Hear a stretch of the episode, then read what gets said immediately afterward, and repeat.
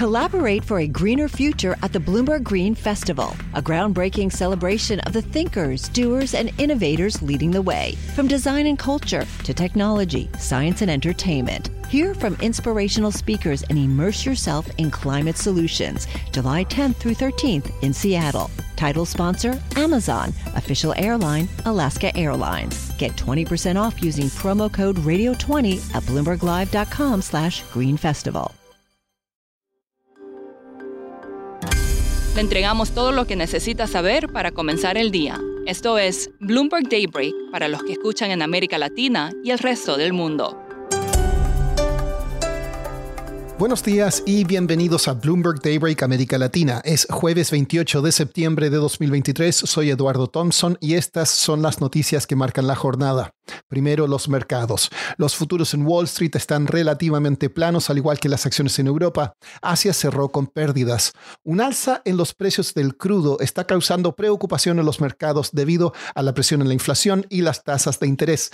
El crudo West Texas alcanzó brevemente los 95 dólares, su mayor nivel en más de un año, tras una baja en las reservas. Otra señal de preocupación viene de Washington, ya que no avanzan las negociaciones para evitar un nuevo cierre del gobierno. El líder de la Cámara Baja, Kevin McCarthy, está exigiendo más recortes al gasto al presidente Joe Biden y no muestra señales de ceder. En noticias corporativas, la inmobiliaria china Evergrande suspendió sus operaciones en Hong Kong luego que la policía se llevara a su fundador. Las acciones de Apple caen esta mañana tras quejas de algunos consumidores de que el iPhone 15 se sobrecalienta durante el uso o la carga. Y The Financial Times informó que la empresa de inteligencia artificial OpenAI está en conversaciones para obtener más de mil millones de dólares de SoftBank para el diseño de un aparato de consumo.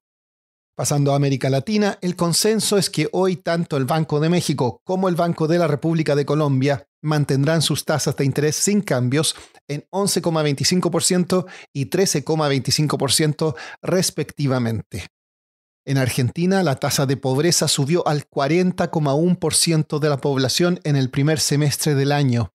Es una muestra de cómo la inflación de más del 124% deteriora el poder adquisitivo de los hogares.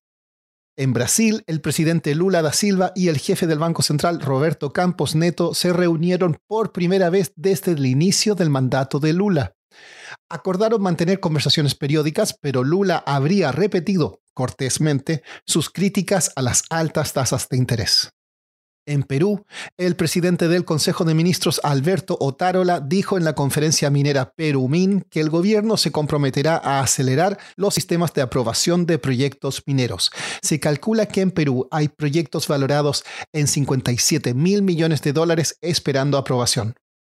Volviendo a México, unos 40.000 migrantes provenientes de Venezuela, Haití, Nicaragua y Cuba están atascados en el sur del país esperando permisos para migrar a Estados Unidos. Alicia Bárcenas, secretaria de Relaciones Exteriores de México, dijo en una entrevista con Bloomberg News que el país está en negociaciones para un nuevo plan migratorio que permitirá acelerar la tramitación de sus solicitudes. Eric Martin, periodista de Bloomberg News, entrevistó a Bárcena y nos cuenta los detalles. Pues sería un programa que el gobierno de México, junto con la ONU y Estados Unidos, podrían coordinar una solución para los aproximadamente 40 mil migrantes de Haití, Cuba, Venezuela y Nicaragua que se encuentran hoy en día en México, pero quienes podrían estar elegibles para el asilo en Estados Unidos bajo el programa de la entrada, ah, la entrada temporal o la entrada condicional que anunció ah, el gobierno de Biden al principios del año. Entonces sería una revisión primero por la ONU en el sur del país para ver si están elegibles para el asilo y luego que pasarían algún tipo de consulado móvil de Estados Unidos para hacer la última determinación. Pero están buscando una solución para que la gente quien se encuentra básicamente atrapada en el sur de México con el cambio, el fin del título 42 y la apertura de más procesos de asilo, pueden buscar una solución para estas personas. Eric, la secretaria Bárcena también te habría comentado sobre la intención de México de poder cobrar a Cuba por el petróleo que ha estado donando a la isla. Eh, cuéntanos más sobre eso. Están pensando en cobrar para el petróleo que exporta México a Cuba porque la compañía cual lo produce, Petróleos Mexicanos o Pemex, tiene un gran problema financiero. Su problema es que tiene la deuda mayor o la más, dura, ah, más deuda de todas las compañías energéticas en el mundo. Tiene una deuda de más de 100 mil millones de dólares. Y también tiene una producción que está bajando durante los últimos 14 años, básicamente.